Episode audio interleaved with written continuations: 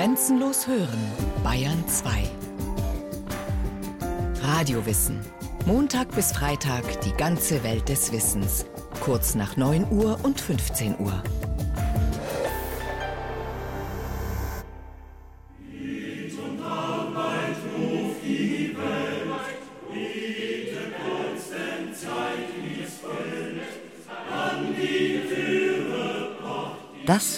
Bundeslied für den Allgemeinen Deutschen Arbeiterverein aus dem Jahre 1863. Und du hackest und du säst, und du nietest und du nähst. Der Allgemeine Deutsche Arbeiterverein, kurz ADAV genannt, gilt als erste Arbeiterpartei im deutschsprachigen Raum.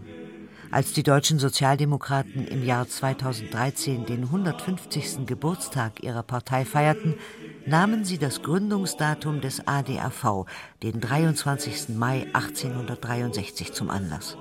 Die SPD ist mithin die älteste Partei Deutschlands und eine der ältesten Europas. Doch wo ist ein Mahl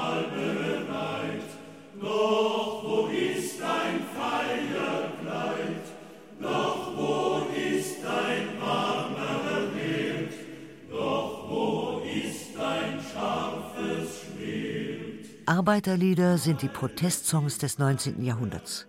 Man singt sehr gerne in Arbeiterkreisen. Das kräftigt die Gemeinschaft. Unter den Mitgliedern des ADAV sind mehr Handwerker als Fabrikarbeiter. Fabriken gibt es noch nicht viele im staatlich zersplitterten Deutschland, denn hier hinkt die Industrialisierung den fortschrittlicheren europäischen Nationalstaaten wie beispielsweise England noch weit hinterher. Die Not ist groß. Tiefgreifende gesellschaftliche Veränderungen und ein sprunghaftes Bevölkerungswachstum prägen diese Umbruchszeit. Viele Handwerker und Bauern sind in ihrer Existenz bedroht. Und die wenigen Fabriken bieten schlechte und ungewohnte Arbeitsbedingungen und geringen Lohn. Mann der Arbeit aufgewacht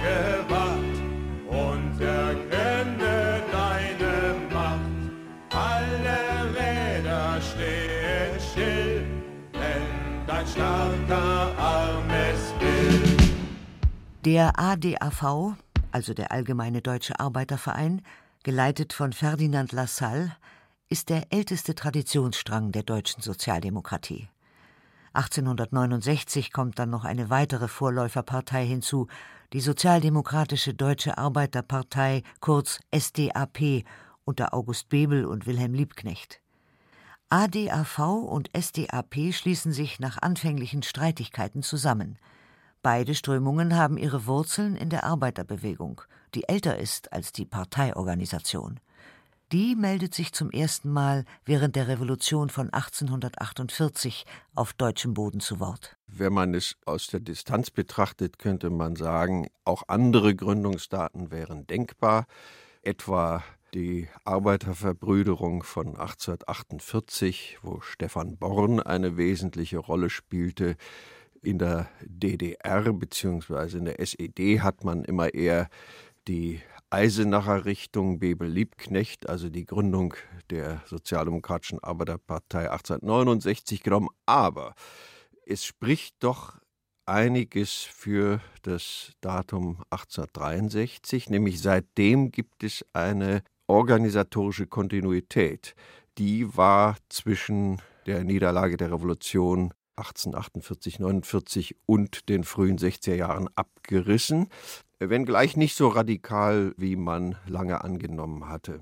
Peter Brandt, Professor für Geschichte an der Fernuniversität Hagen. Er hat die Frühgeschichte der deutschen Sozialdemokratie in mehreren Publikationen untersucht, zum Beispiel gemeinsam mit Detlef Lehnert in Mehr Demokratie wagen, und später in der Monographie Ferdinand Lassalle und das Staatsverständnis der Sozialdemokratie.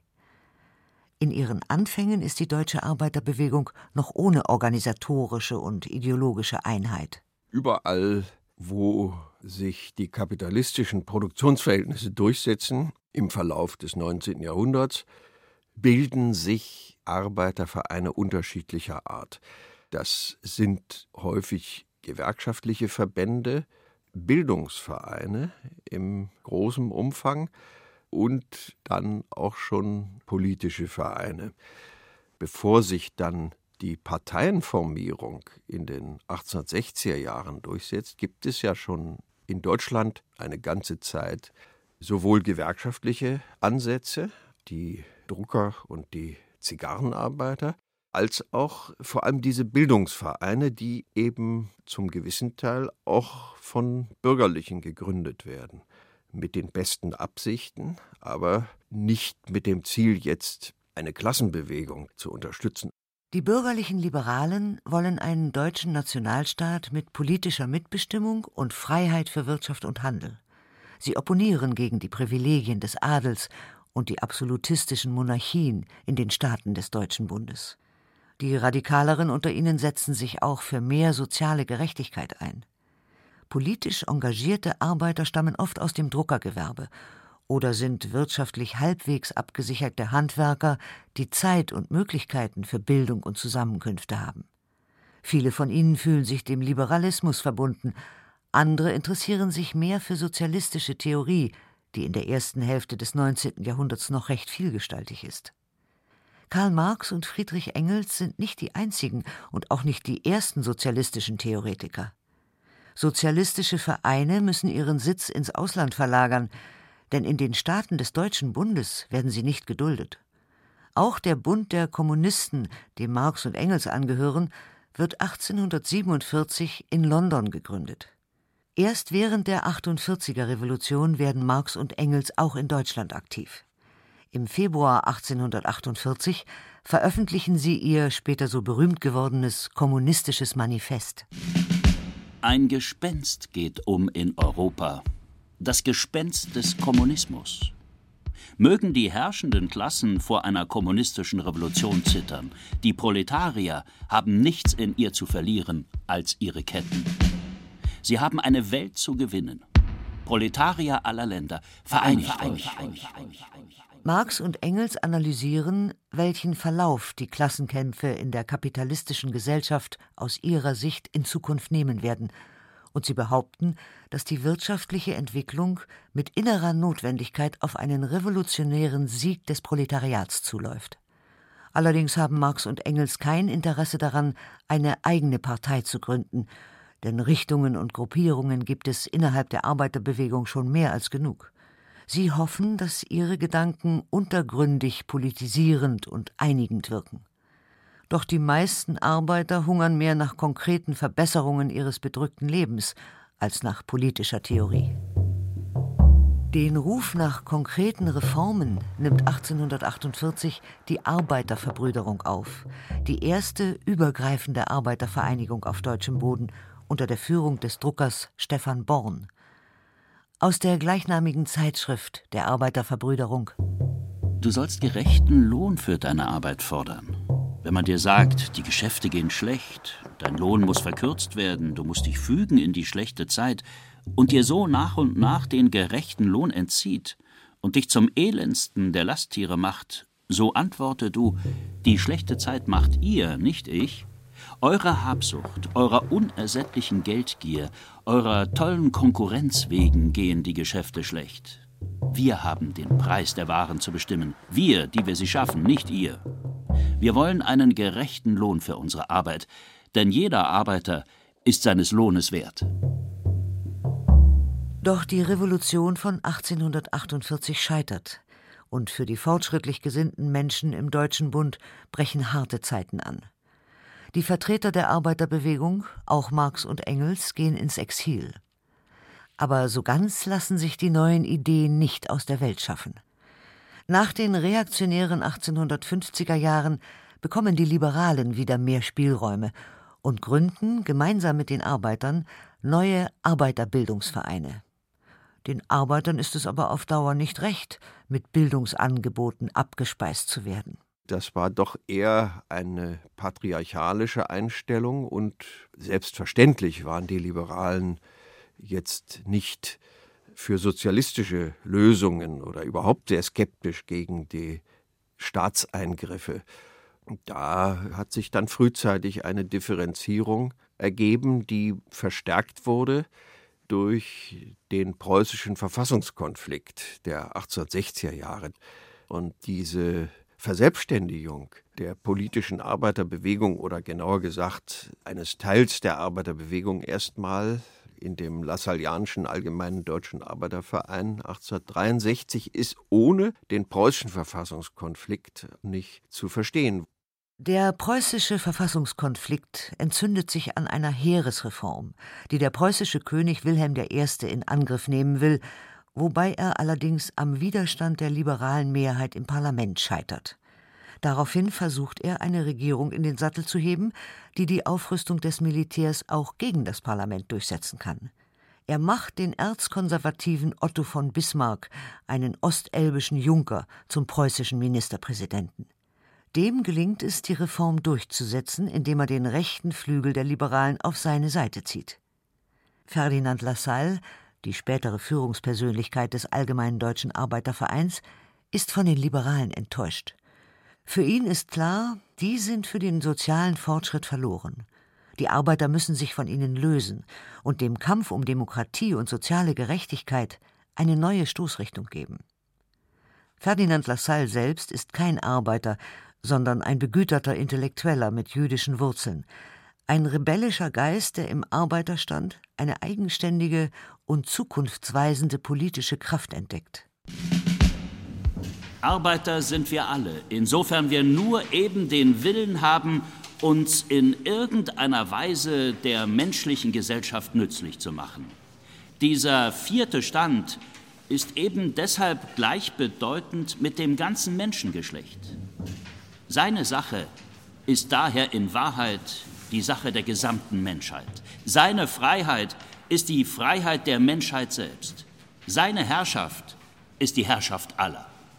Lassalles Rede vor dem Berliner Handwerkerverein 1862. Sie wird gedruckt und unter dem Namen Arbeiterprogramm als Broschüre verbreitet. Die Arbeiter des Leipziger Arbeiterbildungsvereins lesen sie und sind beeindruckt. Sie suchen noch nach einem öffentlichkeitswirksamen Vorsitzenden für den Allgemeinen Deutschen Arbeiterverein, den sie gründen wollen, um sich aus der liberalen Bevormundung zu befreien. Der elegante und charismatische Lassalle scheint ihnen der richtige Mann zu sein, denn der weiß, wie man Aufmerksamkeit auf sich zieht, der steht gern im Rampenlicht, der imponiert durch Bildung und selbstbewusstes Auftreten. Lassalle nimmt das Angebot an und am 23. Mai 1863 wird der Allgemeine Deutsche Arbeiterverein gegründet. Die Forderung nach einem allgemeinen Wahlrecht, zunächst einmal für alle erwachsenen Männer, ist von Anfang an für Lassalle von zentraler Bedeutung. Der Arbeiterstand muss sich als selbstständige politische Partei konstituieren und das allgemeine, gleiche und direkte Wahlrecht zu dem prinzipiellen Losungswort und Banner dieser Partei machen. Die Vertretung des Arbeiterstandes in den gesetzgebenden Körpern Deutschlands, dies ist es allein, was in politischer Hinsicht seine legitimen Interessen befriedigen kann. In den Ländern des Deutschen Bundes und anderswo in Europa gibt es bislang, wenn überhaupt, nur ein Zensuswahlrecht, wie das Dreiklassenwahlrecht in Preußen, das die Besitzenden begünstigt. Nur wenn sich das ändert, wird sich der Staat zu einem demokratischen Wohlfahrtsstaat entwickeln, der das Gemeinwohl im Auge hat und nicht die partikularen Interessen der Kapitalisten, glaubt Lassalle. Die Förderung der Wohlfahrt aller das ist in seinen Augen die sittliche Aufgabe des Staates.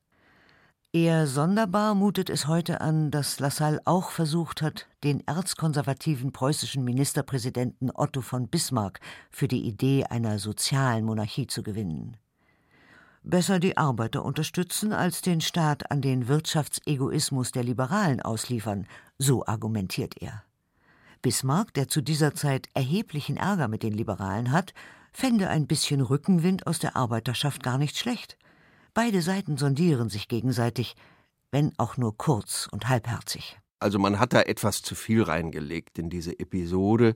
Da ist sehr viel taktisches Spiel von beiden Seiten dabei. Vorläufig stellt Lassalle enttäuscht fest, dass der ADAV ein kleiner Verein unter vielen bleibt. Es gibt viele Arbeiter, denen seine Programmatik nicht liegt, und die auch seinen autoritären Führungsstil nicht mögen.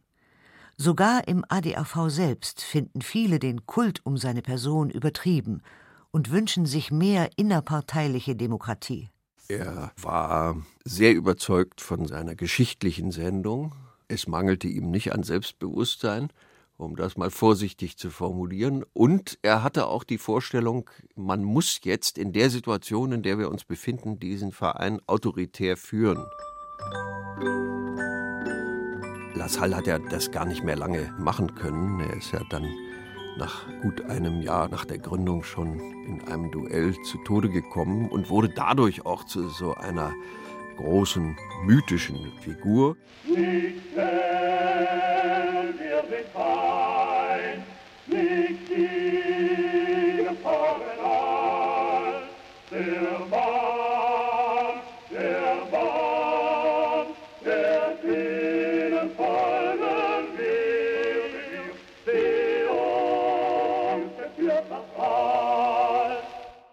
1863 konstituiert sich eine rivalisierende Organisation, der VDAV, der Vereinstag Deutscher Arbeitervereine.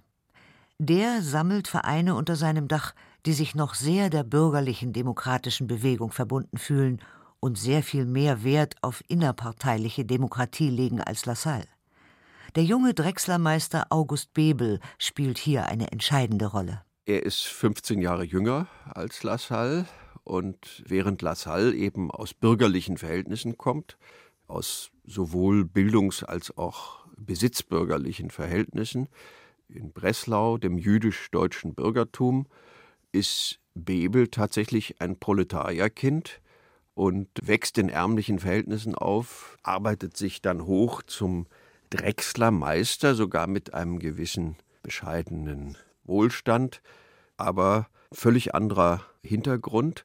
Und Bebel repräsentiert dann noch länger den Flügel, der mit den Liberalen kooperiert. Und durch den Kontakt mit Wilhelm Liebknecht kommt er in Berührung mit den Ideen von Marx und Engels, sodass ab Mitte der 60er Jahre er in diesem Verband der von den Liberalen beeinflussten Arbeitervereine so eine Politisierung und Radikalisierung fördert. Das geht dann bis Ende der 60er Jahre bis hin zur Gründung der Sozialdemokratischen Arbeiterpartei. Die SDAP, die Sozialdemokratische Arbeiterpartei, die im August 1869 in Eisenach gegründet wurde, ist neben dem ADAV der zweite Traditionsstrang der deutschen Sozialdemokratie. Der Kampf für die Befreiung der arbeitenden Klassen ist nicht ein Kampf für Klassenprivilegien und Vorrechte, sondern für gleiche Rechte und Pflichten und für die Abschaffung aller Klassenherrschaft. Das Vokabular des Eisenacher Programms klingt marxistisch. Und in der Tat ist der Einfluss des marxistischen Gedankenguts auf die deutsche Sozialdemokratie ziemlich groß. Das gilt aber nicht nur für die Eisenacher, das gilt auch für die Lassallianer da kann man nicht sagen, das eine ist die radikale, das andere ist die gemäßigte Richtung, das wäre irreführend. Die deutsche Sozialdemokratie ist auch die Sache von Marx und Engels. Eine Alternative gibt es gar nicht, denn eine kommunistische Partei wird ja erst 1918, Jahre nach ihrem Tod, gegründet.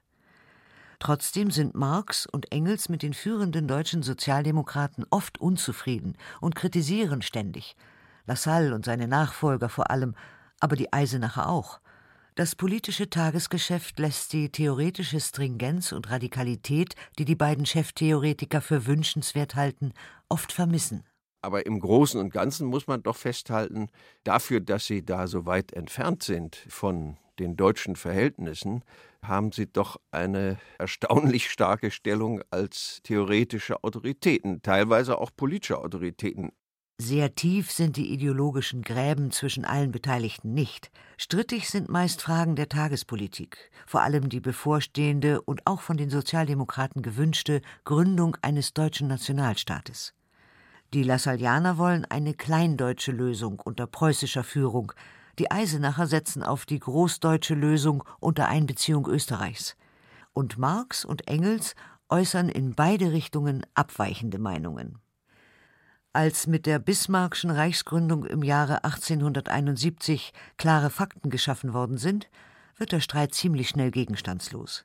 Man will sich jetzt einigen und muss es auch, denn die Politik des Reichskanzlers Bismarck im Umgang mit Sozialdemokraten jedweder Couleur ist äußerst repressiv.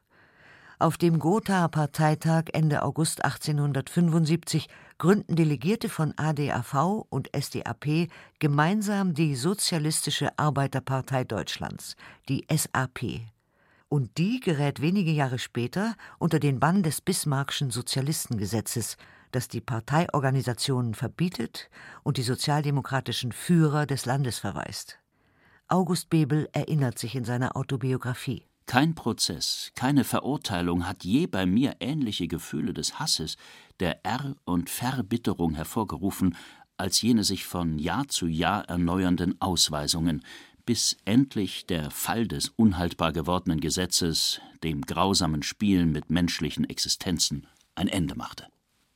In der Illegalität wachsen die marxistisch-revolutionären Sehnsüchte, aber der Bezug zur reformorientierten parlamentarischen Arbeit bleibt trotzdem erhalten. Denn trotz des Verbots ihrer Organisationen dürfen Sozialdemokraten als Einzelpersonen an den Wahlen teilnehmen und im Reichstag eine Fraktion bilden. Das heißt, sie dürfen innerhalb des Parlaments öffentlich auftreten und Politik machen, außerhalb jedoch nicht. Trotz aller Repressionen sind sie bei den Wahlen sehr erfolgreich. Ihr Einfluss im Reichstag wächst. Und im Januar 1890 wird das Sozialistengesetz nicht mehr verlängert. Nach seinem Fall ist die deutsche Sozialdemokratie stärker denn je. Auf dem Erfurter Parteitag 1891 gibt sie sich ihren endgültigen Namen Sozialdemokratische Partei Deutschlands SPD und erlebt einen rasanten Aufstieg, ist schon 1895 stärkste Partei Deutschlands. Ihr Erfolg war sicher keinem einzelnen Großereignis zu verdanken, das ihr den Durchbruch beschert hätte, sondern einer ganz eigenen Dynamik. Die Sozialdemokratie hat die organisiert, die nur auf die Politik Einfluss nehmen konnten, weil sie viele waren. Und?